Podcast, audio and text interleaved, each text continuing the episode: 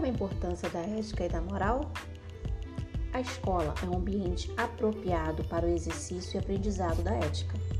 Nela, além de formar o caráter, os alunos podem trabalhar o respeito, a justiça, solidariedade e sua própria moral.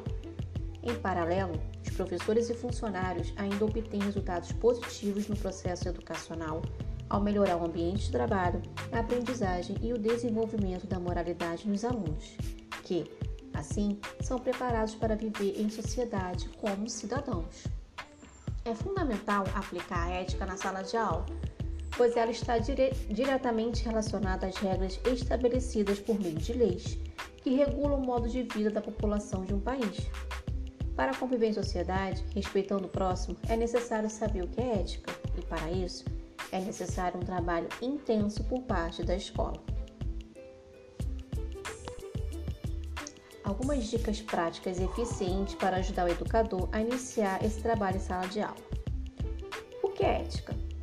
Ao apresentar essa questão aos alunos, todos arriscam um palpite, mas não é bem assim que se dá o aprendizado.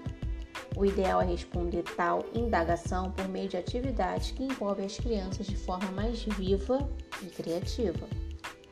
Relacionamentos. Como as pessoas são muito diferentes, o que você faria se descobrisse algo muito distinto sobre um amigo? Explorar essas esferas de relacionamento com os alunos é muito importante. Os extremos de uma única situação. É importante que você promova a reflexão em vez de entregar respostas prontas do que deve ou não ser feito. Um exemplo de como fazer isso é analisar os extremos de uma única situação e como ela poderia ser colocada na vida real.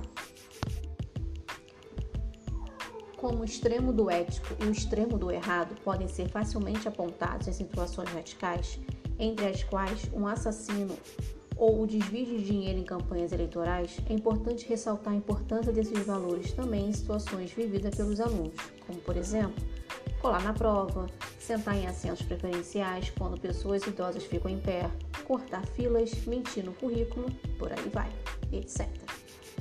Testar os limites. Seguindo a sugestão dada acima, questione o que fariam se situações de risco comprometessem seus familiares e amigos quais regras estariam dispostos a quebrar para ajudar a salvar essas pessoas.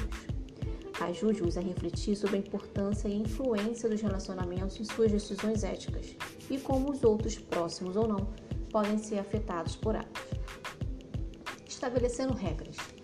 Essa atividade pode parecer um tanto monótona, mas se for feita corretamente, irá provocar debate e muita interação entre pontos de vista diferentes.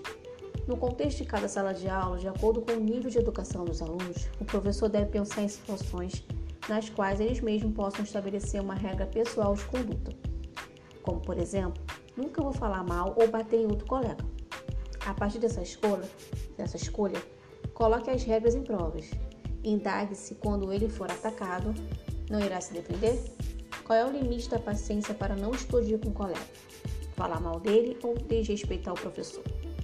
Com essas dicas, além de torná-los cidadãos mais conscientes, os professores também conseguirão passar aos seus alunos princípios e atitudes como solidariedade, vivência democrática, respeito próprio e racionalidade. Esse é um guia prático para professores do ensino fundamental da, revista de São Paulo.